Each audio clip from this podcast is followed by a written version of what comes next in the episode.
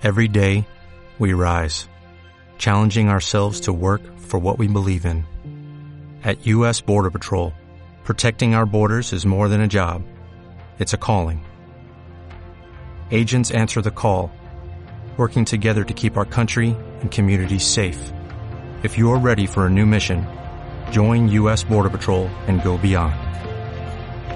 Learn more at cbp.gov/careers. Muy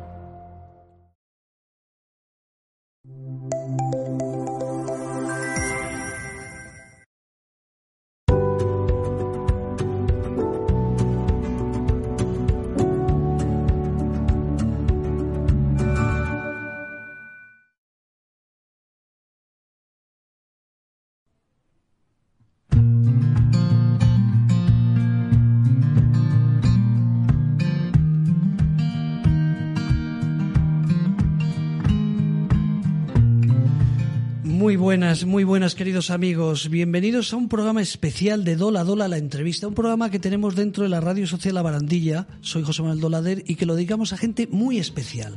Y este programa es para una persona muy especial. Como digo, soy José Manuel Dolader. Eh, les quiero dar las gracias por estar hoy aquí al lado del micrófono o al otro lado de la pantalla. Y saludar especialmente a los oyentes de Radio Castilla-La Mancha Activa que los miércoles nos escuchan y la semana vamos a poner este miércoles este programa especial, como digo, de Dola Dola la entrevista. Ellos no nos van a ver, nos van a escuchar y lo que han visto ustedes al principio es la portada de- del primer libro que escribió pues una gran persona, eh, Francisco Javier Jiménez Saiz. Francisco, muy buenas. Buenas tardes. Un placer tenerte aquí. Igualmente, muchas gracias por la invitación y por dejarme hablar sobre este tema. Para nosotros es un honor. ¿eh? Para nosotros es un honor. Sabes que esta es la voz de la diversidad. Hacemos programas, como te digo, por la Asociación La Barandilla a través de nuestra radio social y luego algunos programas especiales pues lo pasamos por Radio Castilla-La Mancha Activa y este es muy especial como van a ver también y van a escuchar los oyentes. Volvemos a poner el libro eh, de la portada, Vacunas para un duelo. Ahí vemos una jovencita que está mirando unos barcos. ¿Dónde es esa fotografía? Para los que no nos pueden ver y nos escuchan. Eso es en el puerto de Valencia, donde hicieron todas las obras para la Copa América. Pues es un muelle que hay que te sientas y, y ves ahí pues los barcos que están atracados. ¿Y esa jovencita que hay ahí? Mi hija. Tu hija. Vale, perfecto. Bueno, Francisco Javier es una persona que sabe lo que es el sufrimiento, perdió a su mujer y al poco tiempo a su hija, Bueno, pasaron 14 años. 14 años. Eh, Mi mujer fue de una muerte anunciada, era un cáncer que, bueno, salió en el 93.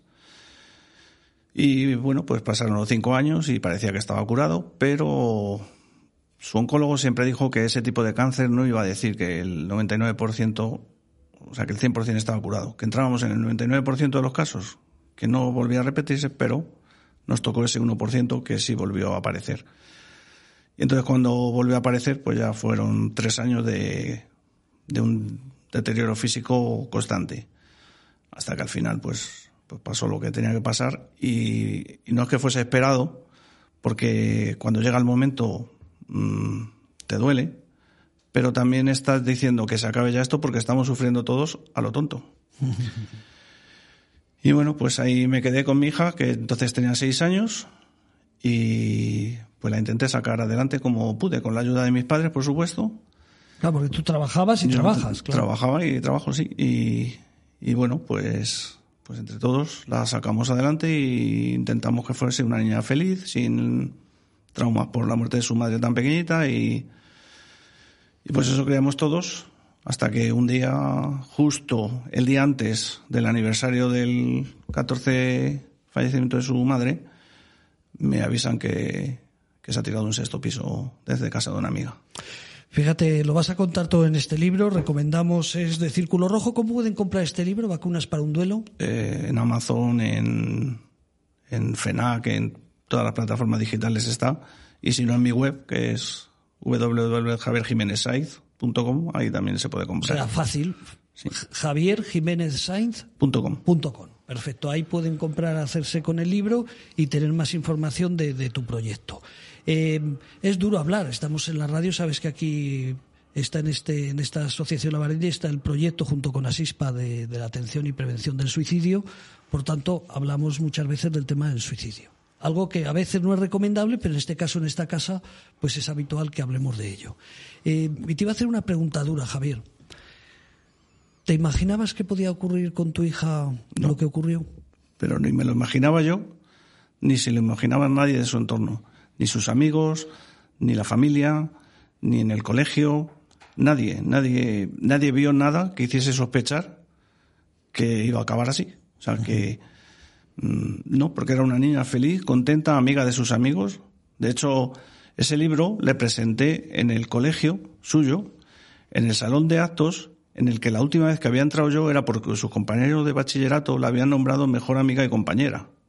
sea, que era una niña querida por todo el mundo. Súper amable, súper concienciada con los demás, con ayudar a los demás.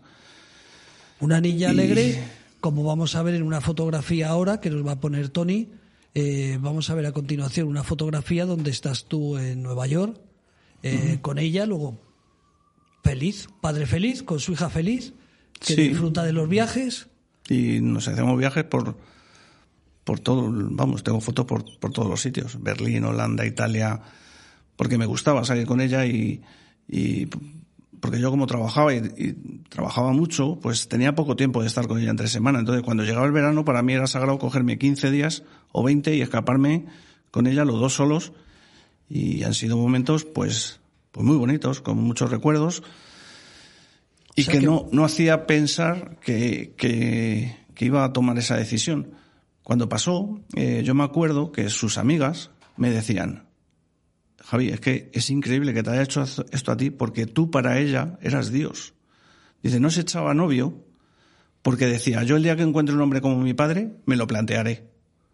O sea, yo la tenía, eh, para mí era, es que era todo, si es que era o sea, yo me acuerdo cuando mi mujer falleció, dos días antes, cuando todavía estaba consciente, me dijo, dice, cuida de la niña. Y dice, porque tú te vas a cuidar solito y tú eres una buena persona y no vas a tener problemas. Dice, pero la niña es mi hija. Fíjate, Javier, van, van a leer nuestros oyentes que recomendamos de verdad vacunas para un duelo, Francisco Javier Jiménez Sainz. Hemos dicho que franciscojiménezsainz.com. Javier, Javier Jiménez Sainz. Javier Jiménez Sainz.com, ahí tienen toda la información. Pero si alguien nos escucha ahora que tiene una hija, que tiene un hijo, una vez ha pasado, has analizado qué pudo pasar por la cabeza de esa joven, esa jovencita preciosa para que un día decidiera eh, pues dejar de sufrir, porque ella estaba claro que sufría, ¿no? Ella sola para adentro, ¿no? No te pues, lo pues claro que lo, claro que lo he analizado y le da muchas vueltas. Y bueno, tú sabrás que el duelo por el suicidio es el más difícil de superar por el sentimiento de culpa que hay. Y el sentimiento de culpa, por mucho que digan psicólogos, psiquiatras, sacerdotes y todo, que no tienen la culpa, pues hasta que te conciencias de eso, mm, es muy difícil, porque tu cosa más importante en la vida, que era tu hija, que acabe tirándose por una ventana, pues dices, algo no he visto, algo no he visto. Efectivamente, si no lo he visto, pues a lo mejor ella no quería que lo viese, ni yo ni nadie, y ella sufría lo que estuviese sufriendo y no quería decírselo a nadie y ponía ese escudo de, de sonrisa, siempre estaba riéndose, siempre, y lo llevaba por dentro. Entonces, pues dices, pues a lo mejor es que por no hacer daño, eh, se lo fue tragando, se lo fue tragando, se lo fue tragando. Mm, luego al final, pues te conciencia dices, pues es verdad, si es que no tengo culpa de todo. O sea, no, no tengo culpa. No tiene ninguna culpa, está claro. Entonces, Nadie nace eh, aprendido, ¿no? Para... Eh, lo que sí que me llegó a, convencerme del todo, eh, pues un día hablando, yo he estado con un sacerdote que es especialista en, en duelos de muertes traumáticas, accidentes de tráfico, infartos, ictus, suicidios. Entonces decía, mira, dice, quítate tu culpa. Dice, si tú tienes culpa, dices, si tu hija te hubiese dicho, papá, me pasa esto, me pasa esto, me pasa esto, y tú miras para otro lado. Dice, pero si no te lo ha dicho, dice, nadie se había aprendido, o sea, nadie nace aprendido. Eh, bueno, pues por lo que sea no te lo querido decir y tú no has sabido verlo, pero no es porque no hayas querido verlo, es que no has sabido verlo. Y bueno, pues poco a poco, pues te vas convenciendo y luego ya conoces a mucha gente que ha pasado por lo mismo y al final el sentimiento es eso, es que nadie imaginaba que lo iba a hacer y no encuentra ningún motivo aparente. Algunos sí, o sea, algunos pues en el caso del bullying, de acoso, pues sí, algún que hay alguna trastorno. cosa que, que hace pensar que va a llegar a esa situación, pero mucha gente... O sea, tu hija no tenía ningún trastorno de alimentación, no tenía problemas, Nada. se veía gorda, si se veía nada, flaca. nada, nada, nada, nada. Fíjate, Javi, entonces, ¿qué mensaje podríamos trasladar cuando hablamos de prevención? En tu caso, ¿qué mensaje podríamos trasladar a los padres? Pues yo lo que yo ahora voy dando charlas por colegios, voy dando a alumnos y voy dando a padres también. Yo a los padres les recomiendo que hablen con sus hijos, pero que hablen hablando, no hablar por hablar. Que les pregunten si estás bien, si les pasa algo, porque muchas veces creemos que están bien y, y nos metemos en la dinámica de no preguntar y de decir, bueno, como no dice nada, pues está bien. Y yo me estoy encontrando con muchos chavales que tienen dificultades de comunicación con sus padres y les está generando unos problemas que con 15 o 16 años no son capaces de gestionar. Se lo tragan, se les convierte en un problemón y acaban mal. O sea, de hecho, nada más tenemos que ver cómo están los hospitales de Madrid en el entorno de, 10 de 15 a 21 años. Que, Fíjate, yo, yo recuerdo Alba, es una jovencita, ya no es tan jovencita porque vino a nuestra rueda de prensa el año 2018 por la prevención del suicidio, que lo hemos comentado antes de entrar. Y recuerdo que Alba hizo un documental, también ella es de Valencia. Eh, como has dicho lo de que esta fotografía es de Valencia, pues eh, Alba es de Valencia. Y recuerdo que fue un documental sorpresa para sus padres, sobre todo para su madre, porque cuando le contó que se había intentado suicidar, su madre se puso a llorar. Porque no se lo imaginaba, ¿no? Que Alba Ruiz Pérez tan feliz que hubiera pensado en quitarse la vida, ¿no? En un par de ocasiones. Eh, luego esto es más habitual de lo que pensamos. Entonces Sí. recomiendas que con los hijos hablemos. ¿Y qué les, qué les preguntarías? Si ahora tú tuvieras oportunidad eh, de hablar en uno de esos viajes con tu hija, ¿qué le dirías? Caño, oye, ¿estás feliz? ¿Piensas Claro. que a veces la pena no vale la pena vivirla? Eh, sí, ¿Te atreverías tienes- a preguntarle? ¿Lo recomiendas, no? Lo recomiendo, o sea, lo recomiendo. ¿Qué futuro, qué futuro te ves? Que, porque hay muchos chavales ahora que están perdidos, y yo lo entiendo, o sea, ponen la televisión y dicen, si es que, ¿para qué estamos aquí? O sea, noticias todo que si los alimentos suben, el IPC, el no sé qué, el otro, la guerra del China, la guerra del otro, los terremotos, y dicen, madre mía, ¿para qué estoy yo estudiando? Y, y, y si tienen un pequeño problema, pues eso, se les hace otro problema, se lo tragan, y no dicen nada y bueno, pues vivimos en una sociedad que, que vamos corriendo a todos los sitios, eh, muchos padres pues tienen que trabajar hasta las tantas de la noche y cuando llegan a casa pues lo menos que la- lo que menos ganas tienen es de hablar con su hijo, de contarle cómo te ha ido el día, qué has hecho en el colegio, cómo te va, tienes alguna inquietud, quieres decirme algo que te dé cosa y, y lo tienes que tratar. Entonces eso ni lo preguntamos ni ellos lo dicen. Y como no lo preguntemos, ellos no lo van a decir. Fíjate, yo decía que eras una persona extraordinaria porque tú tienes un buen trabajo, lo tenías antes y lo tienes ahora. Tú no tienes problemas económicos. No, no. Pero sin embargo, en lugar de callarte y decir, pues bueno, voy a ver si rehago mi vida, eh, me quiero olvidar del pasado, como has dicho, te dedicas a formar y a informar a otras personas. Cuando afortunadamente tú no lo necesitas profesionalmente. Eh, y eso es importante porque luego vamos a hablar de otro libro. Quería aclarar esa situación, ¿no? De que afortunadamente no necesitas el dinero eh, para, para llegar a final de mes que tienes la vida eh, cubierta. ¿Por qué le recomendamos a cualquiera que compre este libro? Un libro fácil de leer, es un libro eh, que es muy sencillo, tiene una buena letra para leer, son 89 páginas, o sea, se lee fácilmente. ¿Por qué recomendarías y a quién este libro? Eh, yo el primer libro le recomendaría a todo aquel que tiene un problema y, cree que no tiene solución el problema. Eh, es la manera de intentar demostrar que pese a todo lo que te pase, siempre puedes buscar un motivo para luchar y para seguir. Porque yo cuando pasó lo de mi hija, eh, lo pasé muy mal. O sea, lo pasé muy mal porque estuve tres meses, eh, pues, planteándome mi futuro. Digo, ¿pero qué hago yo ahora? Si es que ya... O sea, O sea, yo has antes, perdido a la mujer, has perdido luego a lo que más querías que es tu antes, hija. antes todo lo que hacía lo hacía por ella. Bueno, pues si tengo más patrimonio, pues se lo quedará a ella. Si tengo lo que, pues es para ella. Pero ahora que no está, eh, ¿qué hago? Y pues pasé una época que no sabía por dónde, por dónde seguir. Entonces, eh, pues a raíz de las conversaciones con mi psicóloga y con el sacerdote, me convencieron entre los dos que me apuntase a hacer algo de voluntariado. Y entonces en ese voluntariado fue cuando decidí, decir, pues voy a seguir por este camino, voy a intentar ayudar a todo el que pueda y sobre todo intentar ayudar a los chavales que están perdidos, que no saben que un problema de salud mental no tratado a tiempo les puede llevar a hacer una locura. Y a través de ese libro pues empecé a, recibir contactos de padres que tenían problemas con los hijos, chavales que se habían intentado suicidar. Eh, bueno, y entonces yo iba a hablar con los chavales y, al final ves que es que le falta eh, esa cercanía a, a decirle, ¿qué te pasa? ¿Por qué no lo dices? Entonces tuve una cría que, que con 15 años eh, decidió suicidarse y falló por muy poquito. Estuvo dos días en la UCI y no le contó a nadie porque, porque había tomado esa decisión.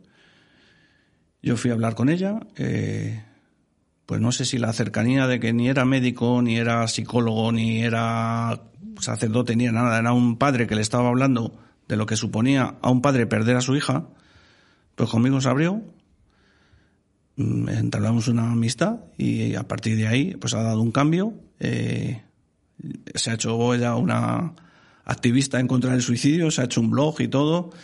Y bueno, eh, me hizo un vídeo para, en los institutos lo pongo, para que vean que una cría con 15 años, por un problema que era una tontería, pues para ella no era una tontería, se lo tragó y estuvo a punto de costarle la vida.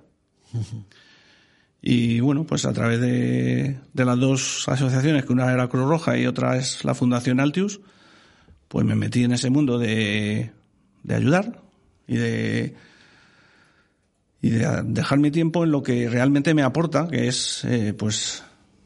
O sea que un poco tu vida ahora eh, consiste en, en, ayudar a los demás, a todos los que puedas. Sí, a todos los que pueda. De hecho, en el segundo libro pues eh, escribiendo el segundo libro, eh, cuando ya ves que, que recibes contacto de una persona, de otra, de otro, con un problema, con otro problema, dices, me dijo la psicóloga, dice, ¿por qué no lo encauzas todo esto a través de una fundación o asociación? Y digo, bueno, pues ¿por qué no? Empiezas a hablar con unos, con otros, pues yo te ayudo en esto, yo te ayudo en lo otro, yo te ayudo en lo otro, y es lo que hemos hecho. Vamos a crear esa asociación que está en marcha ya Ahora administrativa. Mira, un oyente nos dice, la sociedad está convulsionada y no es tu culpa. Deben haber sido muchas cosas que son ajenas y ella te amaba mucho, lo que has dicho, ¿no? Lo que has confirmado, mm. porque él me está contando aquí que tiene una experiencia que cuando era niño una amiguita murió en un accidente, ¿no? Y yo siempre iba al cementerio a visitar su tumba hasta vi que era algo malo hasta para mí. En este caso estamos hablando de un amigo, gracias Tony, eh, estamos hablando de un amigo, pero el caso de tu hija has decidido llenar tu vida tratando de ayudar a los demás. Y mi sorpresa es que no solamente escribes este primer libro, sino que luego posteriormente hemos hecho una foto rápida eh, que es Escúchame y te ayudaré. También Javier Jiménez Sainz, yo creo que lo podemos ver ahora ahí, Tony nos lo va a poner en pantalla. Bueno, esa es la asociación, eso lo pondremos luego, la otra fotografía que hay. Hay. ¿Qué vamos a encontrar en este otro libro? Pues eh, en este otro libro, aparte de que ya he mejorado como escritor. ya tienes experiencia. Sí, porque, es el primero. Porque, bueno, me lo dijeron en la editorial, eh, que cuando escribí el primero dice, pero tú has escrito algo alguna vez, digo yo, las cartillas rubio del colegio, digo, nada más. Pero cuando le mandé el segundo, dijeron, jolín, dice, este ya es más... Pues en este segundo lo que hago es hablar a mi hija directamente. O sea, le cuento a mi hija cómo es mi día a día desde que ella se fue. Y cuento, pues, anécdotas de cosas que me han pasado, pues lo de esta cría, lo de otro crío que también se quiso suicidar. Y lo que hago, lo que intento hacer para eh, intentar ayudar a, que nadie pase por lo que yo he pasado. Sea por suicidio, sea por accidente, sea por lo que sea. Que tengan acompañamiento en el duelo del primer momento, que es fundamental. O sea, he hablado con muchos supervivientes de suicidio que los primeros momentos son horribles, porque se encuentran solos y no hay nadie que les dé un abrazo, no hay nadie que esté a su lado. Entonces, eso es, se queda luego marcado. Yo tuve la suerte que cuando pasó lo de mi hija, yo fui al anatómico forense a reconocer el cuerpo y justo cuando llegaba a mi casa ya estaba mi psicóloga esperando.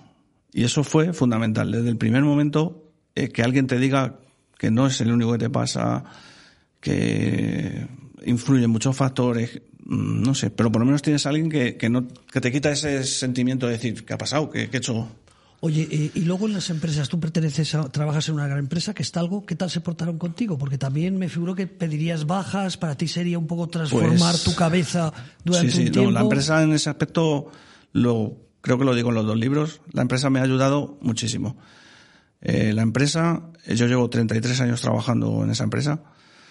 El día que fuimos al anatómico forense, estaba el consejero delegado, estaba allí, estaba la directora de recursos humanos, el director industrial, estaba mi jefe, y bueno, pues desde el primer momento lo que necesites, de hecho el psicólogo me lo pusieron ellos, eh, las bajas no ha habido problema, eh, pero yo tampoco quería estar mucho de baja, porque, mm, a ver, hay gente que lo necesita, para mí estar de baja era peor, porque era estar metido en casa dándole vueltas a la cabeza. Entonces, solo tus padres, ya no tenían mujer, ya no tenías hijos. bueno, yo convivía con una mujer en aquel entonces, pero, pero estaba solo, estabas, eh, entonces, mm, te levantabas llorando, te acostabas llorando, veías una foto, veías otra.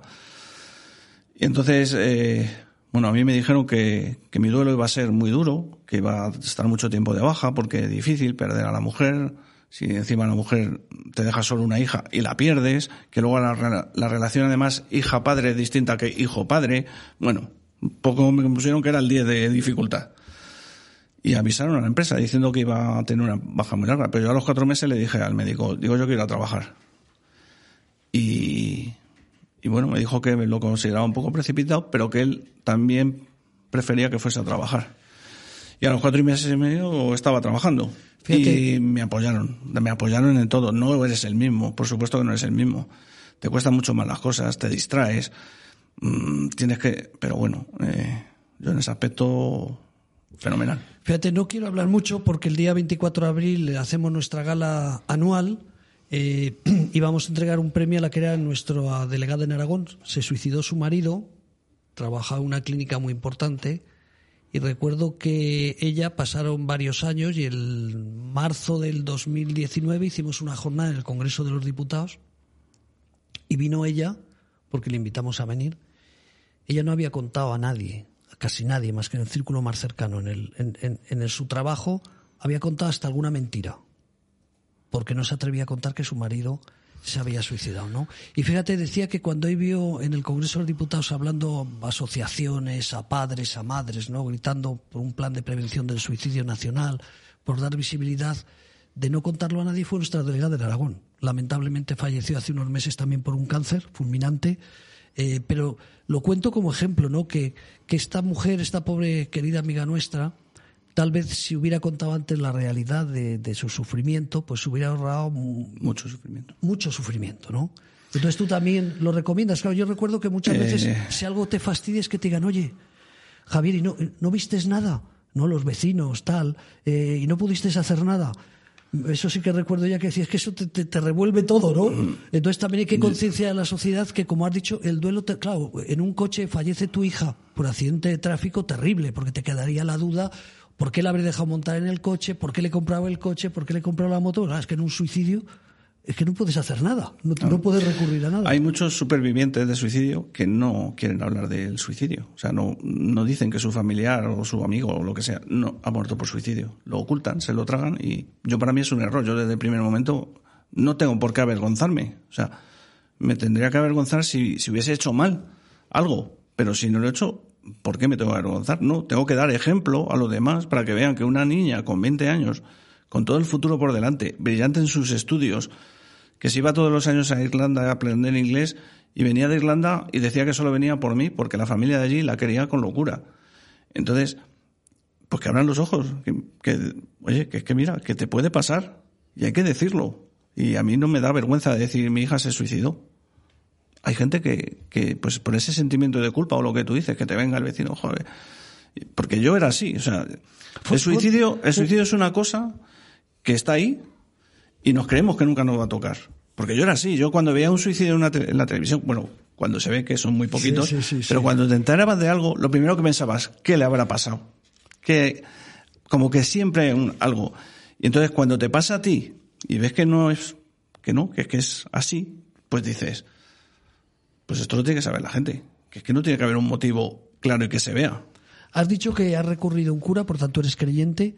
Eh, ¿Sara se sentiría orgullosa ahora? ¿Crees que se sentiría orgullosa? Eh, para que el creyente esta te puede ver, ¿no? Eh, ¿Crees que se sentirá orgullosa de tu labor? Pues eso es lo que quiero. O sea, yo, de hecho, la asociación lleva su nombre y es porque quiero que sea el legado que deje mi hija aquí. Una persona que, como la define en el final del primer libro, una amiga suya, la define como que fue un ser de luz que pasó por este mundo, acabó su tiempo y se fue.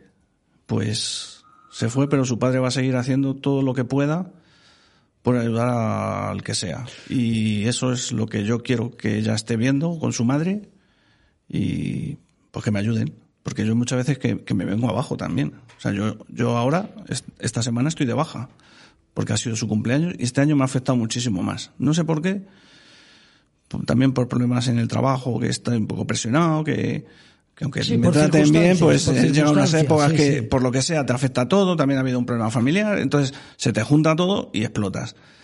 Y entonces fui al médico y dice, a ver, tranquilízate, descansa, ordenate un poco y vuelves que no pasa nada. Entonces, eh, pues muchas veces cuando te vienes hacia abajo, eh, yo las pido ayuda, es decir, como no me ayudáis, yo aquí no salgo. Y te levantas ya otro día y dices, bueno, pues mira, eh, no ha pasado nada, pero ya te...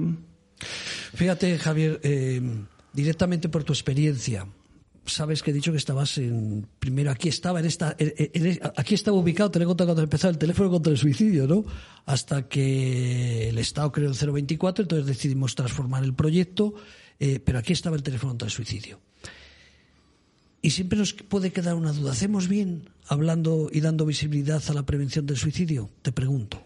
Sí. Que es lo que vas a responder, claro, es que todos los libros. Vas, por cierto, ponemos, eh, Tony, la, en la pantalla el nombre de la asociación que dentro poco. Me encantaría cuando la tenga legal que te vinieras, para ver si podemos colaborar de alguna forma. si ya lo tengo yo. Ahí lo tenemos, Asociación Mira, yo cuando, Sara Jiménez. Cuando, ¿Qué, pretendes con esta asociación?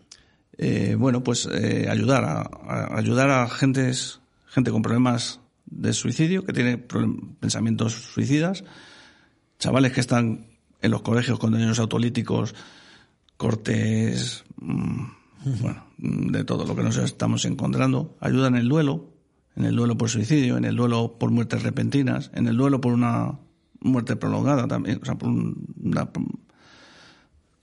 me he juntado con mucha gente que, tienen mucha experiencia en ese campo, entonces, pues entre todos vamos a intentar hacer algo, sobre todo para que en los colegios los chavales sepan que hay algo que les puede decir, oye, que me pasa esto, que tienen un montón de sitios, pero es que no, no lo dicen. Entonces hay que ir diciendo, lo tenéis que decir, lo tenéis que decir. Javier, eh, quiero ser tu pareja, a mí no me gustan las mujeres, perdón, a mí no me gustan los hombres, ya está claro que tampoco te gustan los hombres, aparentemente. No estamos hablando nada en contra, digo aparentemente. Pero dicho eso, yo soy pareja tuya eh, y no te es difícil. A mí no sé si me resultaría cómodo estar con mi amor recordando siempre a su hija, dando conferencias. ¿No, no, ¿no crees que eso también un poquito te puede complicar la vida de pareja? A mí no, Tony, le está haciendo una pregunta, está hablando con, el técnico. ¿eh? pero si... Eres así, ¿no? Yo soy así, entonces, si alguien se junta conmigo, pues, pues es lo que hay. Es como el que dice, no, es que eres pescadero y te pones las manos a pescado. Pues ya, pues es que tengo que ser pescadero. pues es lo mismo. Mm, la que esté conmigo, pues tendrá que adaptarse a eso. A ver, no me paso el día hablando de esto. Eso está claro. Yo voy al teatro como todos y voy al cine y voy pero bueno, pues, pues mi labor después de trabajar sí que es echarle unas cuantas horas a esto, y porque me reconforta y me hace bien. Y yo, cada vez que me llama un padre diciendo, jolín, desde que habla con mi hijo es otro. Y yo me he cogido a un chaval y me le he llevado a una fundación que voy los sábados, que es la Fundación Altius, a, pues eso, es una fundación que se dedica a dar comida a personas con pocos recursos. Y me le he cogido y me le he puesto allí a trabajar para que vea lo que es. Tiene 16 años, pues, para lo que ves trabajar y lo que son problemas de verdad. Y me le he cogido dos días y le he hecho cambiar cajas a lo tonto, de un sitio a otro. Pero que se canse. Y el chaval, pues tenía problemas y ahora da gusto con él. Y el padre, pues te llama y te lo agradece, pues dicen, mira, si es que esto no está pagado. Qué barbaridad, qué barbaridad. Mantiene su recuerdo vivo. Ah, mantiene su, me dice Tony, mantiene mm. su recuerdo vivo. que eso es lo importante para ti. Claro. ¿No te, ¿No te vas a cansar? ¿Lo tienes claro que tu vida es con esta asociación una vez consigas... eh, porque una asociación parece fácil, pero tiene sus problemitas para legalizarla y tienes que ir al registro, luego tienes que buscar un abogado, luego tienes que buscar un contable, todo es complicado. Pues, pues todo eso que ya lo estoy viviendo, pues eh, mira, los abogados, eh, pues a través de uno me han conseguido una firma americana que me va a ayudar gratis. Hemos hecho un contrato pro bono y, Qué bueno. Y me van a ayudar gratis. La contable, pues una directora de mi empresa que está en máster en economía, pues me lo va a hacer ella. Eh, pues cosas, pues por eso es una asociación. O sea, no soy yo solo, hay un montón de gente por detrás que me va a ayudar. eh, pues gente para el tratamiento del duelo, pues experiencias de gente que ha vivido, pues muertes, pues eso, una mujer que me ayuda mucho en esto también. eh, su marido murió en casa delante de sus hijos, un infarto repentino. Pues Claro, también esos hijos vaya, vaya recuerdo. Pues ¿no? el hijo pequeño es uno de los que cuento en el libro, se quiso suicidar Ante el sufrimiento que estaba acumulando y... y- por ver a su padre, porque le recordaba eso. Entonces, cansarte, pues no me gustaría cansarme, porque de hecho es lo que más me llena ahora. Y, y lo que te digo, que cuando me llega un colegio y me llama, oye, que queremos que nos hemos enterado, que queremos que vengas a hablar. Yo siempre voy con el director y el orientador escolar y les enseño las presentaciones que tengo hechas y vamos, es que según se las fijamos el día. ¿Por qué? Porque, porque los chavales necesitan oír eso. Es que parece que nos da miedo hablar de esto y lo que tú decías, hablar del suicidio. Pero si es que la Organización Mundial de la Salud nos está diciendo hablar salva, no hablar provoca, hablar salva. Entonces, no, aquí no hablamos y no queremos hablar. Pues Querido amigo, Javier Jiménez Sainz, sin N, Sainz, s a i z.com. Eh, ¿Qué vamos a encontrar en esa web? Pues ahí está un poco la primera, el primer libro. Hay fotos, hay el por qué escribo ese libro y bueno, y ahora en unos días estará el segundo. Que- O sea, el segundo es calentito, todavía no lo tienes. El segundo ha salido en diciembre. Eh, pero calentito, Porque yo es que calentito. soy, yo he hecho ya una tradición. En diciembre hay que comprar el libro de Javi, el turrón y el jamón. Pues un- uno le presenté el 17 de diciembre del año pasado y este el 18 o al revés. Si, Pero- la, si la asociación no te da mucho trabajo que te va a dar, eh, ¿has pensado volver a escribir otro libro o no? O sea, lo de la hija la tienes, lamentablemente fallecida. Libros, ya has hecho dos, no sé si te falta el árbol. Pero ¿te has planteado que con tu ayuda mucha gente se puede reconfortar y escribir un Estoy escribiendo libro? el tercero. Ah, estás escribiendo ya el tercero. Sí, porque los mensajes que recibo, algunos cuando leen el libro, mm, vamos, me hacen llorar. En el segundo pongo los algunos comentarios de lo del primero, pero en concreto de este segundo una persona que lo ha leído que no me conocía de nada, me puso un mensaje que dije, pues tengo que escribir otro. Y me puse a escribirlo. Querido amigos, he empezado diciendo que hoy hacíamos un programa especial, Dola Dola la entrevista, que no solamente van a ser nuestros oyentes, sino los de Radio Castilla-La Mancha Activa. Recomiendo que se hagan con estos dos libros. Volvemos a poner, mientras que me despido, la portada de los dos, Tony. Eh, los oyentes de Castilla-La Mancha no lo van a ver, lo voy a leer de nuevo. Lo digo yo, mientras tanto, vacunas para un duelo. Francisco Javier Jiménez Saiz, El Círculo Rojo, el primer libro, eh, donde van a entender el por qué digo que es una gran persona. El segundo no lo había leído, con lo cual escúchame y te ayudaré.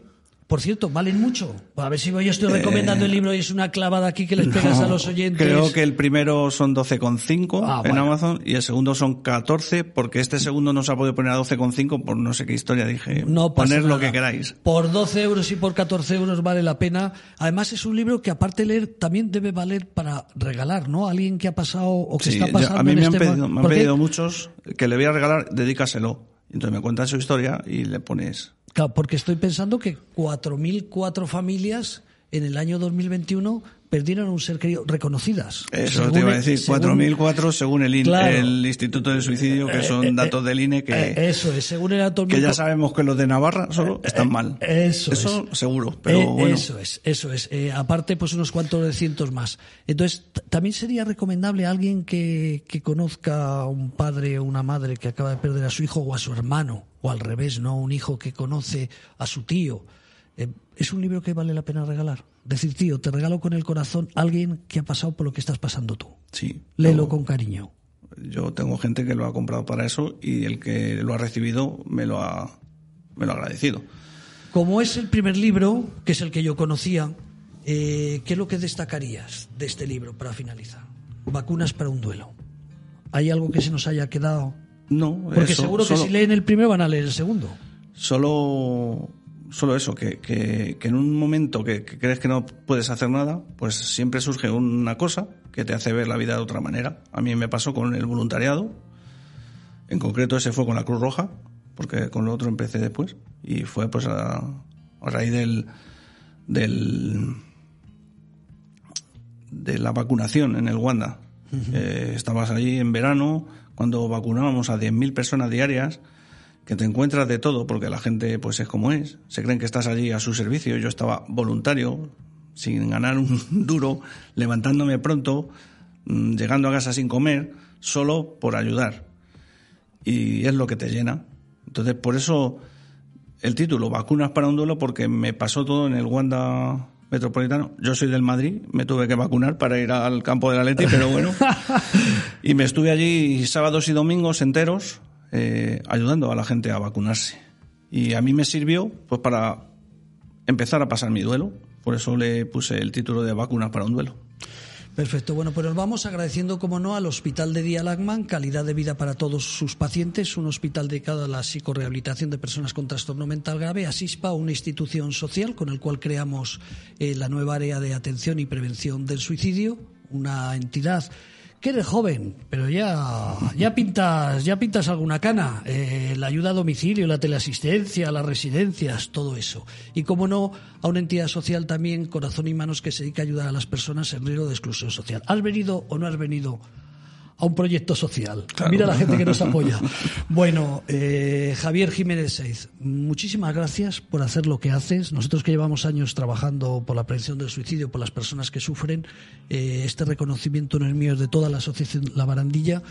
Repito, por la labor que haces, por haber superado, no lo vas a superar nunca, pero por ayudar a otras personas que están pasando por lo mismo que tú y si puedes a que las personas, como es nuestra área de prevención, a que no lleguen al suicidio que lo podamos parar antes. Pues muchas gracias. Yo no os conocía hasta el año pasado que a través de Román Reyes yo le dije, o sea, yo el libro le escribí y lo que me costó publicarlo lo recuperé y el resto no, yo quería, digo, lo voy a dar a donde sea. Y le dije a Román, ¿dónde puedo donar para que ayude a esto? Me dijo, Asociación La Barandilla. Y yo dije, ¿eso qué, ¿Eso, qué es?